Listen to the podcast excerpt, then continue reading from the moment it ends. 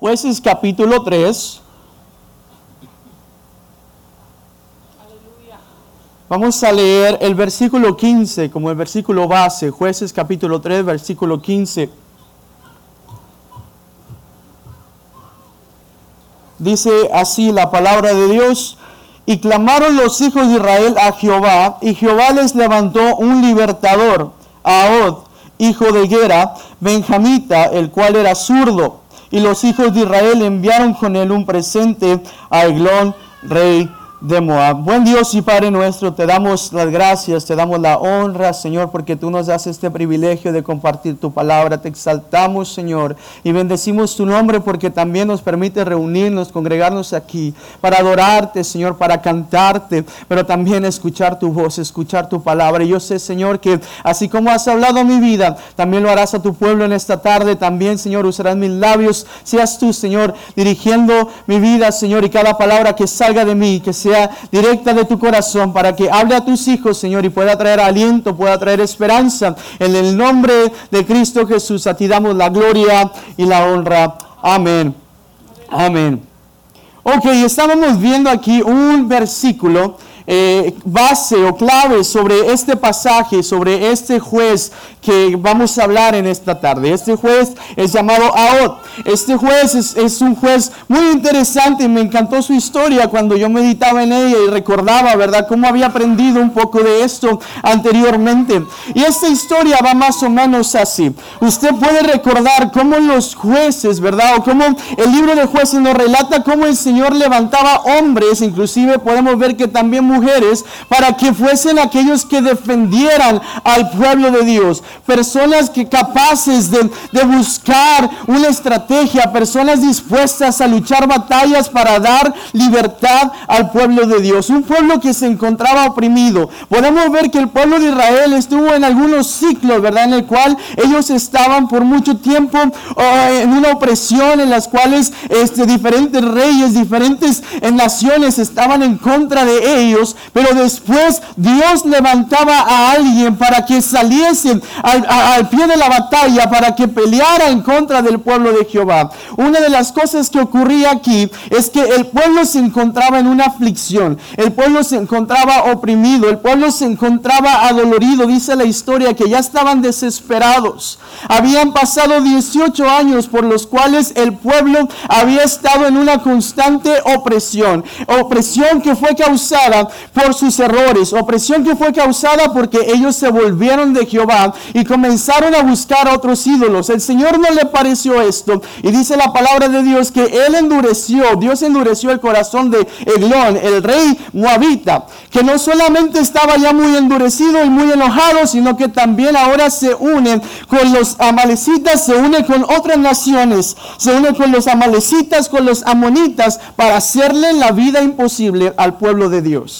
Entonces imagínense los moabitas, amalecitas y los amonitas ahora unidos para ir en contra del pueblo de Dios. Estaba siendo este pueblo oprimido por 18 años y la historia nos dice que mientras ellos ya estaban desesperados, cansados, levantaron un clamor a Dios y ellos eh, fueron escuchados por el Señor. Y dice su palabra, el versículo que leíamos, que Él levantó a este hombre llamado Aún para que Él fuese el encargado de liberar a su pueblo de esta opresión. La historia nos dice que el se levanta este hombre de la tribu de Benjamín que era zurdo. Y ahora este hombre tiene que ir y hacer algo. Él era un encargado de llevar los tributos, los impuestos como conocemos normalmente. Y se encargaba de presentarse delante de Aglón el rey. Y, y él iba y le llevaba todo lo que la gente tenía que responderle, ¿verdad? Al gobierno, ya sea en especie o ya sea en finanzas.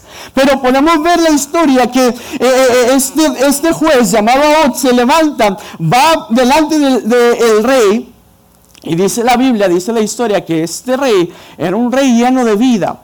Era un rey bendecido. Era un rey que estaba este, un poco pasadito de peso. La historia aquí nos menciona cómo estaba. Yo no le estoy echando mentiras. Usted puede ir a checar ahí. Y dice que este rey estaba un poco bendecido o demasiado. Y de tal forma que él estaba ahí presente en su, en su, en su, ah, en su cuarto, en su recámara. Dicen que este cuarto que él tenía era un cuarto especial porque la temperatura de Jericó era muy, era muy especial. Entonces él tenía preparado este lugar donde tenía un balcón, una silla donde él podía, él podía recostarse y él estaba ahí muy tranquilo con su gente que le estaba ahí echando aire y todo. Y dice que en uno de esos momentos llega Od y le dice, aquí traigo todos los, los, los atributos, los impuestos del pueblo. El rey muy contento porque ya le había traído todo, pero después le dice, ¿sabes qué? También te tengo un secreto. ¿A cuánto no le gustan los secretos? Yo creo que aquí el rey Eglón estaba, bueno, pues yo quiero saber de qué se trata esto. Y dice la Biblia que este rey se levantó de su silla como pudo y que tan pronto él se levantó, le dijo, le dijo a pero necesito que nadie escuche, que todos se vayan de aquí. Ah, pues váyanse todos. Se van todos de la sala, del cuarto. a cierra las puertas. Y ahora ya traía un plan ahí entre manos. Dice que él traía una espada en su muslo derecho. Recuerden que él era zurdo. Entonces traía una espada en su, muslo derecho y cuando se presenta delante del rey le dice, bueno, pues aquí está el secreto. Se acerca, saca la espada y ¡pum! Termina con el rey. La Biblia nos dice que la espada era aproximadamente 50 centímetros, más o menos 20 pulgadas. Esta espada quedó cubierta por el cuerpo del rey y ya no pudo sacarla. Ahí la dejó. Ahora se levanta, sale por la ventana tranquilamente, aquí no pasó nada, yo dejé, yo ya hice justicia, el Señor me envió y aquí ya todo se terminó. Sale Ahora de este lugar y toda la gente decía, bueno, pues qué tanto estarán hablando, este secreto yo creo que está muy interesante porque ya tiene mucho tiempo ahí. Resulta que pasaron horas y ahora sí ya los guardias estaban un poco preocupados. Dice que ellos creían que el rey estaba, estaba en el baño decía, bueno, no hay que molestarlo, está, está, haciendo sus necesidades, pero ya después de tanto tiempo dijeron, no, yo creo que ya algo anda mal. Y cuando ellos abren las puertas se encuentran que el rey estaba tendido en el suelo muerto para cuando ellos ya salen a buscar a O, dice la palabra de Dios, que a ya, ya, estaba por un monte, ya estaba en un área, convocando a todo el pueblo de Dios a guerra, porque dijo, ahora sí que ya terminamos con la cabeza, ya terminamos con el mero mero, ahora sí podemos irnos en contra de todo el pueblo, los amalecitas, los amonitas y, y los moabitas, para ir y destruirlos, y ahora sí poder ya estar tranquilos porque ya basta de esta opresión. Dice la palabra de Dios que ellos pelearon en contra del pueblo enemigo, los pueblos enemigos, y fueron victoriosos, fueron vencedores, y por 80 años ellos estuvieron en paz, ellos estuvieron tranquilos. Esta es la historia de hoy. Esta es la historia de este juez, una historia muy hermosa porque el Señor yo estoy seguro que va a hablar a su vida en esta tarde a través de ella. ¿Sabe?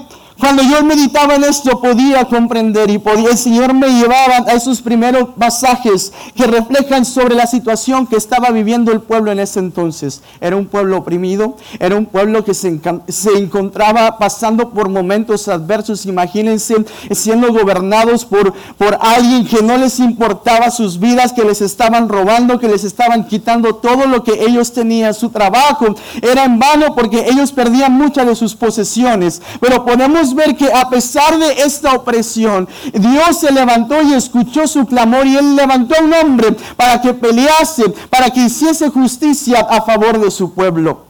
Cuando yo meditaba en esto, el Señor me hacía comprender que hoy también en nuestros tiempos hay una iglesia que está siendo oprimida. Hay familias en este lugar, hay vidas en este lugar que se encuentran afligidas, oprimidas por el enemigo, ya sean por las consecuencias de sus actos, ya sean por pecados que quizás han, cometido, ya sea porque quizás ha habido algún ataque del enemigo que ha intentado destruir y acabar con su vida y los propósitos de Dios para usted y su familia. Pero déjeme decir que a pesar de la opresión, a pesar de lo que usted puede estar pasando, a pesar de que usted sienta que hay un ejército en contra suya, hay un Dios que está escuchando su clamor y está dispuesto a ayudarle, está dispuesto a socorrerlo. Pero ¿sabe qué?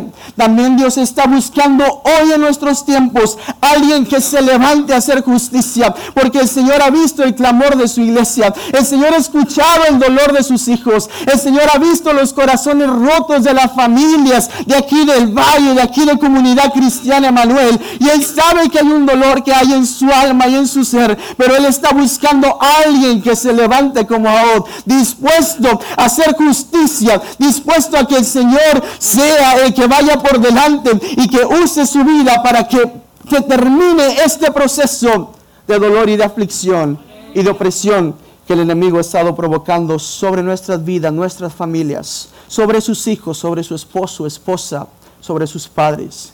El Señor quiere terminar con esto, pero está buscando a alguien. Y ese alguien se encuentra aquí.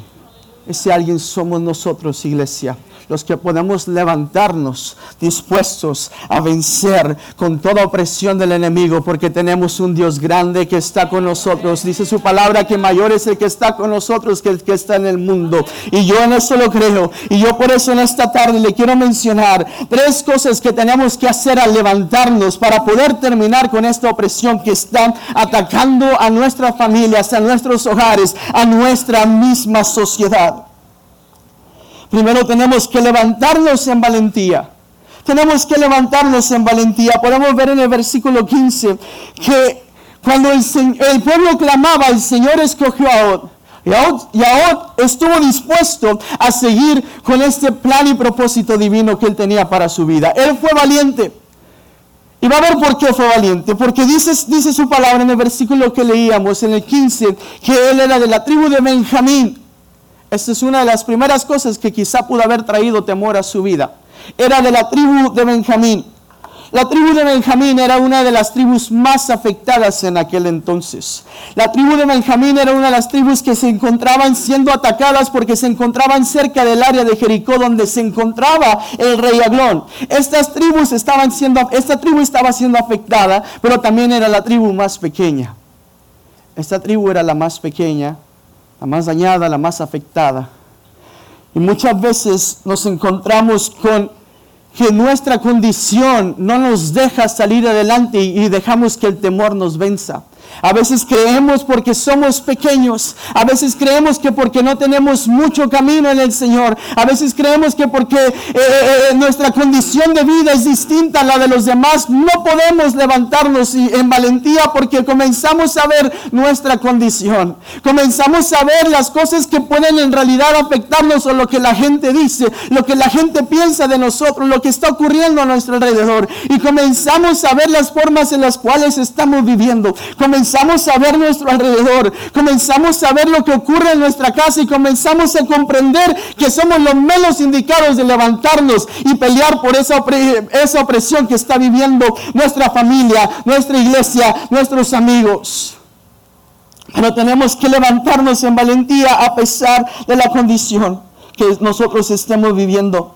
Tenemos que entender algo como pueblo de Dios, que él, él, se vale de nuestra condición para enseñarnos que no se trata de nosotros, sino que se trata de Él. No se trata de lo que usted crea que es y lo que le está pasando a usted, lo que le falta, porque a veces también vemos los recursos, me faltan recursos, yo no puedo levantarme, yo no puedo hacer esto. Pero el Señor quiere que, nos, que comprendamos que no se trata de la condición en la que vivimos, sino que se trata solamente de Él. Se trata solamente de Él. Cuando el apóstol Pablo escribe en Filipenses 4:13, todo lo puedo en Cristo que me fortalece. Pablo había escrito esta porción de la palabra en un momento en el cual él estaba viviendo en la aflicción, en un momento en el cual él se sentía oprimido, pero él recordaba las cosas que Dios había hecho en su vida, cómo él había estado muy bien, cómo había estado muy estable, pero luego vuelve a desestabilizarse su vida, pero aún así él puede citar estas palabras, todo lo puedo en Cristo que me fortalece. Pablo estaba consciente que quizás su condición no era la mejor, pero él sabía que tenía alguien más grande de su lado. Iglesia, tenemos que comprender que tenemos un Cristo vivo que está dispuesto a pelear nuestras batallas. Lo único que nos compete hacer es levantarnos en valentía, sabiendo que Él es el que nos fortalece. A veces ha sido tan grande la prueba. A veces ha sido tan grande la opresión en el hogar. ¿Quién no pasamos por problemas en casa? ¿Quién no pasamos por problemas con la familia? Con los amigos, personales también. A veces esta opresión es tan grande que nos aflige y nosotros comenzamos a, pensar que no somos capaces de salir adelante. Pero ahí es cuando nosotros tenemos que comprender lo que dice Él en su palabra en Isaías 41, 10. No temas porque yo estoy contigo. No desmayes porque yo soy tu Dios quien te fortalece. Ciertamente te ayudaré. Sí, te sostendré con la diestra de mi justicia. Tenemos que levantarnos con valentía a pesar de nuestra condición, porque tenemos un Dios que no solamente nos fortalece, sino que también está dispuesto a ayudarnos para que usted y yo podamos salir adelante y enfrentar esta batalla que estamos pasando para poder salir victoriosos, no solamente nosotros, sino también los que nos rodean. Lo más hermoso es que Él se vale de nuestra condición para avergonzar a todos. Sí, porque quizá el pueblo pudo haber dicho, ¿qué va a hacer Ahod? Viene de esta tribu de Benjamín, de esta tribu chiquilla. Mira, todos los problemas que tienen bien afectado que está. Quizá algunos pudieron haber expresado estas palabras, pero Dios nos dice en su palabra, primera Corintios 1, 27 al 30, dice, sino que lo necio del mundo escogió Dios para avergonzar a los sabios y al débil del mundo escogió Dios para avergonzar a lo fuerte. Y lo vil del mundo y lo menospreciado escogió Dios. Y lo que no es para deshacer lo que es, a fin de que nadie se jacte en su presencia, mas por él estáis vosotros en Cristo Jesús, el cual nos ha sido hecho por Dios sabiduría, justificación, santificación y redención. Porque para que está escrito, el que se gloría, gloríese en el Señor. Qué hermoso saber que no es nuestra condición, que usted y yo podemos levantarnos con valentía a pesar de lo que esté ocurriendo en nuestro entorno, lo que estemos viviendo internamente o en nuestro hogar, en nuestras casas, sino que podamos decir, yo tengo un Dios poderoso, yo tengo un Dios fiel que hizo los cielos y la tierra, que ha prometido estar conmigo, que no me dejará y no me desamparará. Ya basta de esta opresión. Yo me levanto con el poder de Cristo sabiendo que saldré victorioso, porque también tenemos que levantarnos a pesar pesar de nuestras incapacidades, pero también a pesar, y a pesar de nuestra condición, perdón, pero también a pesar de nuestras incapacidades. La condición es cómo nos vemos, lo que, estamos, lo que está ocurriendo alrededor nuestro. Pero nuestra incapacidad es quién somos nosotros y lo que nos impide quizá poder llegar más hacia más adelante. Esa incapacidad, la cual a veces nosotros vemos en nosotros, esos errores, esas faltas, esas fallas que tuvimos delante de Dios tiempo atrás, esas cosas que hemos estado acarreando por mucho tiempo, esas mismas enfermedades, esa misma aflicción, ese mismo dolor que decimos, ya no puedo, Señor, yo no no puedo salir adelante con esto. Pero el Señor quiere que comprendas que no solamente te tienes que levantar valiente a pesar de tu condición, sino también a pesar de tu incapacidad. El Señor sabe que a veces tú batallas. El Señor sabe que a veces también sufres y tienes una aflicción en tu corazón. Pero Él aún a pesar de todas esas cosas, Él quiere que tú te levantes con valentía. A veces nuestra condición la hacemos a un lado para levantarnos con valentía, decimos, bueno, la gente podrá decir esto, pero yo me voy a levantar. Pero sabe, a veces el peor enemigo no es la gente, sino nosotros mismos. Porque comenzamos a ver las cosas que nos impiden eh, levantarnos para servir al Señor. Comenzamos a ver las cosas que somos incapaces de hacer y comenzamos a compararnos. Mire, es que yo no puedo hacer esto porque eh, yo no puedo. Hace muchos años tuve este problema. Mira cómo aquella persona sí puede. Yo, yo jamás podría. Y comenzamos a ver nuestras incapacidades, siendo nosotros los mismos los que nos limitamos. Pero tenemos que comprender que es el poder de Dios que habita en nosotros, el que nos hace capaces el que nos hace, el que nos permite salir victoriosos y poder luchar a pesar de la opresión que podemos estar viviendo. Ahora fue valiente porque él no rechazó ser el escogido de Dios. ¿Sí? Recuerden que él era zurdo. ¿Sabe qué es lo más irónico de esto? Que él era de la tribu de Benjamín y la tribu de Benjamín, o, Benjamín significa hijo de la mano derecha. él era incapaz él pudo haber sido el menos indicado para levantarse, Porque quizá había muchos diestros ahí en la tribu de Benjamín, pero a Dios le plació escoger un zurdo para que él llevase ese, esa justicia, para que él pudiese levantarse y hacer algo en el nombre de Jehová de los ejércitos. Dios puede hacerse valer de su vida, a pesar de su incapacidad, a pesar de su problema, a pesar de que usted diga, yo no puedo. Ah, el Señor sí puede y si quiere que usted lo haga, solo levántese con valentía. A veces nuestras cicatrices, el dolor de nuestro pasado, las afrentas que vivimos tiempo atrás son las que también nos limitan y nos, no nos permiten que podamos seguir caminando. Nos creemos zurdos en un mundo de diestros. Creemos que no podremos salir adelante porque toda la gente lo hace así, pero nosotros no.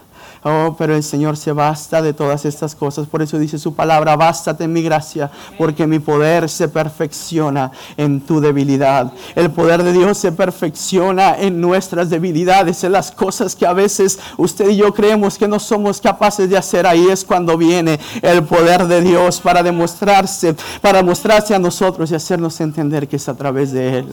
Yo nací con deficiencias. Yo nací, muchos de ustedes quizá lo conocen, lo saben, ese testimonio, otros quizá no, y por eso lo comparto y porque va precisamente con esta parte de, de esta historia. Yo nací con el labio paladar hendido, mi diafragma, eh, parte de mis, bueno, no mi diafragma, parte de mis, mis cuerdas bucales, de mi aparato respiratorio se encontraban afectados al nacer. Todo esto traería muchas complicaciones. He llevado más de 12 cirugías a lo que va eh, eh, mis 27 años, pero todas estas fueron a muy corta edad, desde, que yo nací. Todas estas cirugías fueron, fueron muy difíciles para mí, especialmente en mi niñez. Todas estas cosas que comenzaron a ocurrir en mí, lo que los doctores y los pronósticos decían eh, de mi vida, eran cosas que no, no resultarían, eran cosas que quizá traerían muchas cosas negativas a mí a mi persona. Llegó un momento en el cual de la nada yo ni sé ni cómo, pero comencé a cantar.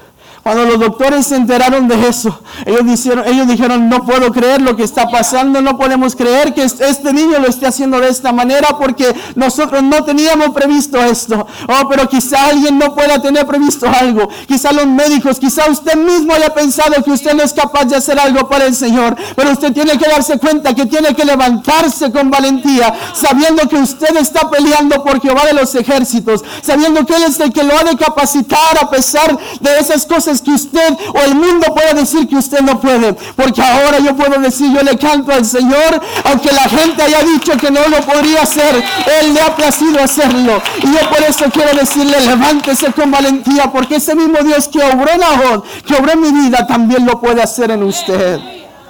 Hágalo. A veces son las cicatrices de nuestra vida las que son usadas por Dios para poder vencer al enemigo. Pero también tenemos que levantarnos, no solamente con valentía, sino con una estrategia. Oiga, porque cuántas veces no conocemos a gente bien valiente. Esos que yo voy, yo voy a enfrentar al enemigo en el nombre del Señor. Vemos a esa gente, pero después dice, ¿cómo le vas a hacer? Ah, no, hermano, usted tiene una idea. A veces sucede eso. Si nos vamos a levantar, hay que levantarnos con una estrategia. Hay que levantarnos con una estrategia. Y, y aún la tenía.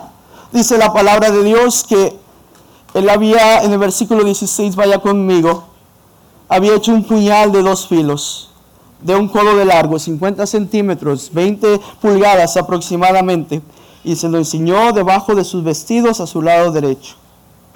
Él ya traía su estrategia. Y dijo, voy a llegar primero con el rey Eglón. Con él primero voy a terminar.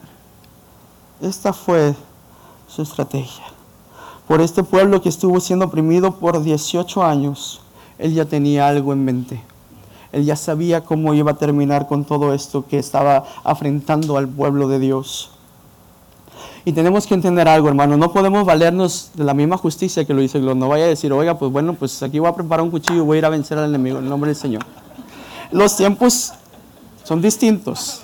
La palabra nos habla de cómo es que tenemos que nosotros enfrentar.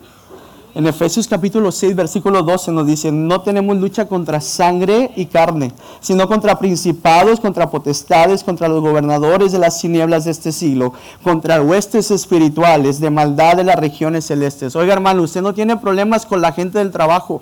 No tiene problemas con los hermanitos aquí que a veces se levantan a decir algo en contra suya. No tiene problemas con sus hijos, con su esposo. No diga, él es que es el diablo mismo. No, es el mismo enemigo que está tratando de oprimir su vida y acabar con esos propósitos divinos que él tiene para usted. Así que la primera estrategia de, de es muy importante que usted y yo la comprendamos. Primero tenemos que llegar a la cabeza. ¿Y quién es la cabeza? El diablo que está bajo nuestros pies, cual no tiene autoridad, no tiene parte ni suerte sobre nuestra vida, porque en Cristo usted y yo somos más que vencedores. Usted y yo tenemos que comprender que esta tiene que ser nuestra primera estrategia. Tenemos que ir en contra del enemigo de nuestras almas, que está buscando atacar nuestras vidas, que está buscando terminar con la paz en los hogares, que está buscando eh, eh, distraer a los jóvenes para que se pierdan en el mundo, está buscando traer la tecnología a los corazones de los niños para que ellos se, queden ahí bien este, atentos a lo que esto ofrece, olvidándose de que hay alguien que quiere tener un encuentro con ellos. Necesitamos entender que hay alguien que está tratando de terminar y oprimir con nuestros hogares, con nuestras familias, en nuestra iglesia. Y tenemos que comprender que es el enemigo al que nosotros tenemos que ir a derrotar. Y Jesús nos ha dado esa autoridad. A veces escuchamos personas que dicen, ay, yo le temo y mejor cuando se trata de eso yo me aparto y yo no quiero saber nada. Pero Jesús nos ha dado autoridad, hermano. Él nos ha dado autoridad. Lucas capítulo 10, 19 dice, mirad, os he dado autoridad para hollar sobre serpientes y escorpiones y sobre todo el poder del enemigo y nada os hará daño. El, Jesús en el cual usted y yo confiamos, aquel Salvador, nos ha dado esa autoridad para que usted y yo podamos derribar toda artimaña del enemigo en contra de nuestras vidas, de nuestra familia. ¿Y cómo podemos obtener esta autoridad? Aglón tenía, perdón, tenía esta estrategia. Primero llegar a la cabeza, después dice que tenía preparado un arma. Nosotros tenemos dos armas muy importantes, las cuales usted y yo podemos vencer, y es la única manera, con la oración. Amén. Tenemos que orar más. Tenemos que hincarnos más, doblar nuestras rodillas más. Si usted está pasando por un momento muy difícil, su familia está pasando por un momento de aflicción, doble sus rodillas, no se cansen, porque hay poder en la oración. La palabra nos dice en Efesios capítulo 6, versículo 10, dice, por lo demás, hermanos míos, fortaleceos en el Señor y en el poder de su fuerza. ¿Cómo vamos a obtener esa fuerza? A través de la oración. El versículo 18 del mismo capítulo de Efesios 6 nos dice, orando en todo tiempo, con toda oración y súplica en el Espíritu y velando en ello con toda perseverancia y súplica por todos los santos. Usted quiere tener una victoria sobre su casa, sobre su familia, sus hijos, su esposo, su esposa. Comience a doblar sus rodillas, comience a pelear esas batallas y ahí usted comenzará a ver el nombre de Dios glorificado sobre su vida y sobre toda aflicción y opresión que usted pueda estar teniendo. Es muy importante que nosotros comencemos a enfocarnos en ello. Y si usted no era un hombre o mujer de oración, no espere llegar un tiempo de opresión para comenzar a doblegar sus rodillas. Comience a hacerlo desde ahora. Si usted se dice, yo estoy muy bien, comience a hacerlo desde ahora porque el Señor lo ha de preparar y le ha de fortalecer para que usted pueda salir adelante en cualquier cosa que pueda venir. Pero otra de las armas, y esta la usó Oh, es que él tenía preparado una espada. Oiga, qué hermosa espada usted y yo tenemos ahora. Qué hermosa espada usted y yo tenemos ahora. La palabra de Dios es una de las estrategias que usted y yo podemos utilizar para poder vencer con cualquier cosa que el enemigo traiga en contra nuestra. Porque las armas con las que luchamos, dice 2 Corintios 10:4, no son del mundo, sino que tienen el poder divino para derribar todas estas fortalezas. Yo quiero que vaya conmigo esta porción, 2 Corintios 10:4.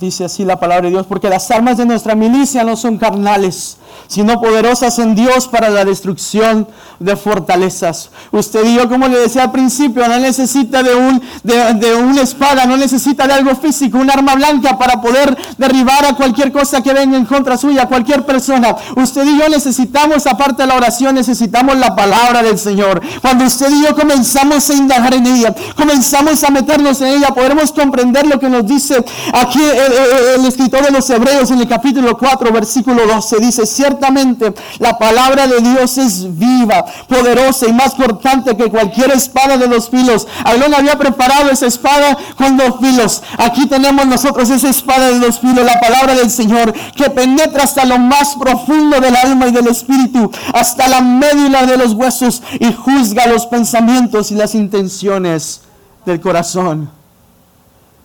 Tenemos la palabra a nuestro alcance y si comenzamos a meternos en ella, si comenzamos a meditar en ella, si comenzamos a estudiar esta palabra, usted y yo seremos poderosos. Si usted y yo comenzamos a aportar esta palabra en el corazón, en nuestra mente, en nuestro espíritu, usted y yo estaremos al tanto, estaremos alerta para cualquier momento de opresión. Usted va a tener la palabra indicada que viene de lo alto para que pueda esquivar cualquier cosa que viene en contra suya. ¿Cuántos alaban al Señor por ello? Estas son nuestras estrategias. No hay ninguna otra. Usted no quiera meter sus manos, no quiera meter su intelecto, no quiera meter sus fuerzas. Deje que el Señor se encargue.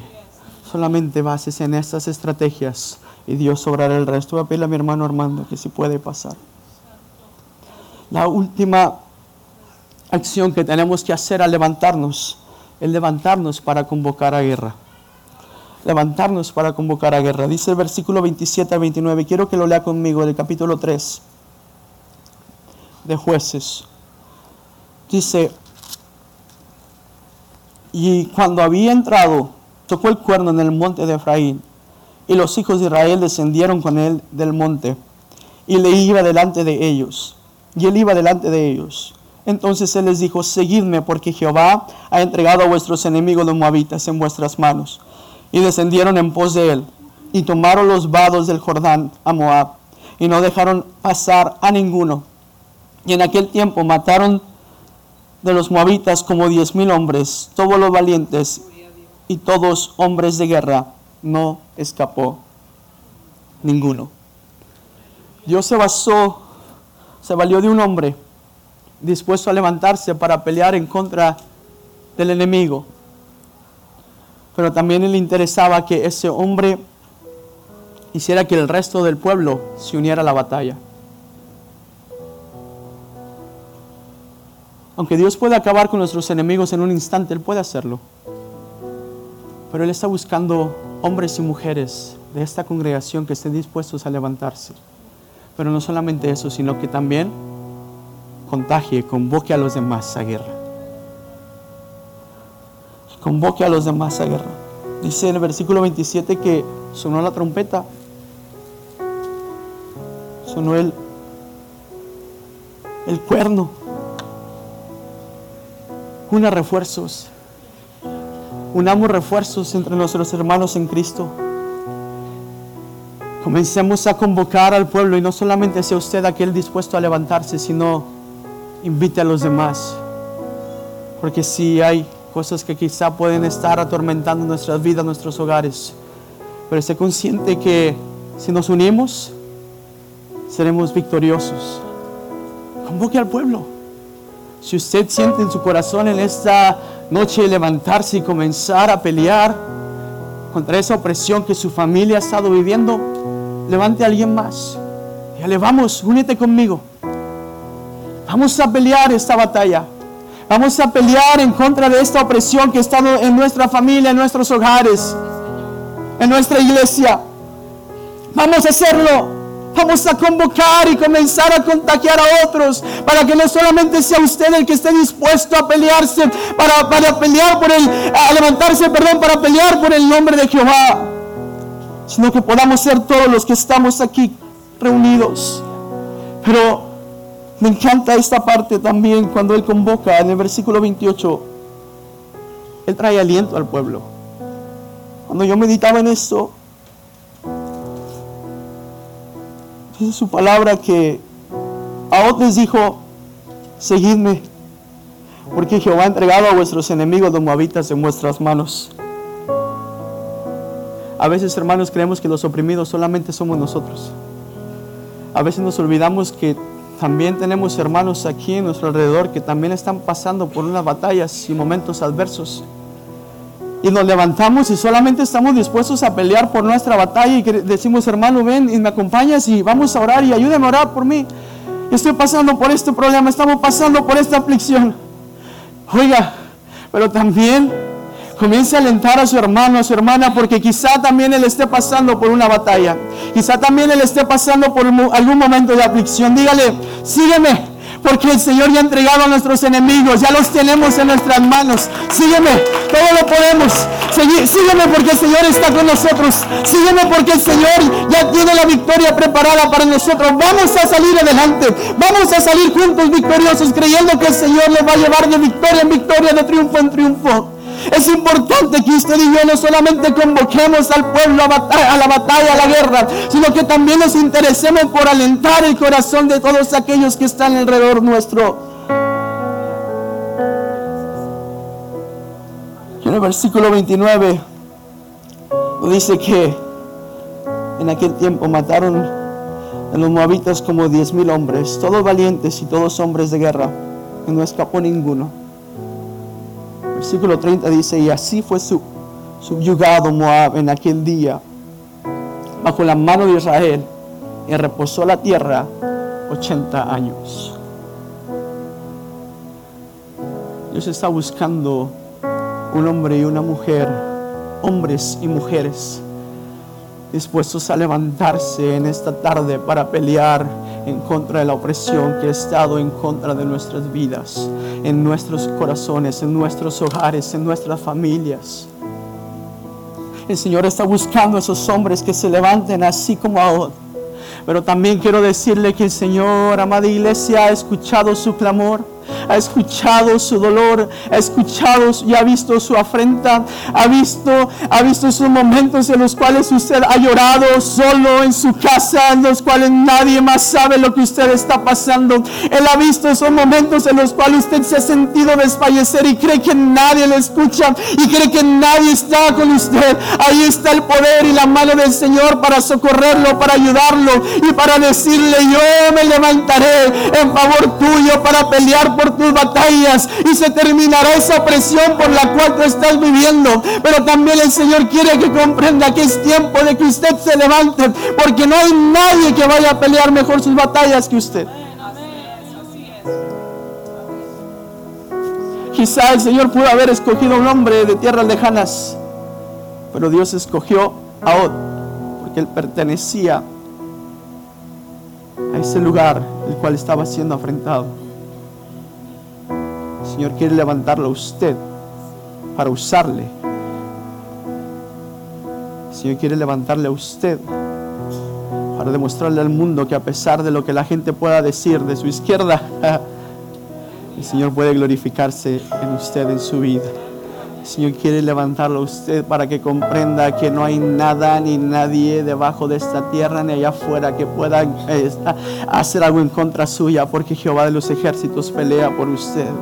El Señor quiere que se dé cuenta que usted no es el único que está enfrentando, eh, pasando por batallas, sino que Él también tiene a personas alrededor suyo que pueden levantarse y juntos, todos, podremos salir victoriosos juntos todos podremos salir más que vencedores. Pero ¿quién se, quién se encuentra dispuesto a levantarse?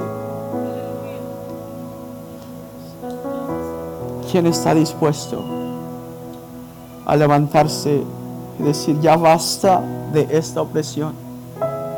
Ya basta de estos problemas ya basta de esto que el enemigo ha estado trayendo a nuestras vidas, a nuestra casa.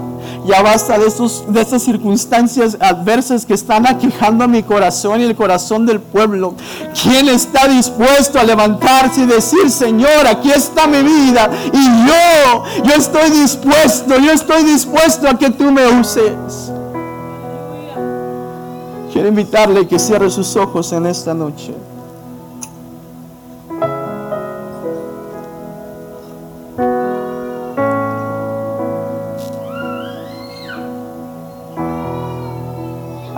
Pueblo oprimido. Tengo dos llamados en esta tarde para usted. Y este primero no lo tenía en mi corazón, pero el Señor me lo hizo sentir hace unos momentos. Aquí hay un pueblo, aquí hay familias, aquí hay vidas que han estado pasando por cosas tormentosas que quizá nadie sabe. Aquí hay familias que han estado sin la paz de Dios por mucho tiempo. Aquí hay hombres que han estado peleando batallas por sí solos. Pero el Señor quiere darle la victoria. Aquí hay mujeres que han sufrido por su esposo, por sus hijos. Y el Señor está aquí en esta tarde para decirte, para decirle, no estás solo, no estás solo. Quizás has pasado por momentos de opresión en tu casa, en tu hogar, tu corazón, tu familia. No estás solo. Yo estoy contigo, dice Jehová de los ejércitos. Para pelear por ti. Para pelear por tu casa. Para pelear por tus hijos. Para pelear por tu familia, por tus amigos, por tu trabajo. Y el Señor quiere sanar tus heridas. El Señor quiere fortalecer tu corazón. El Señor quiere demostrarte una vez más que Él todo lo puede y nunca te ha dejado.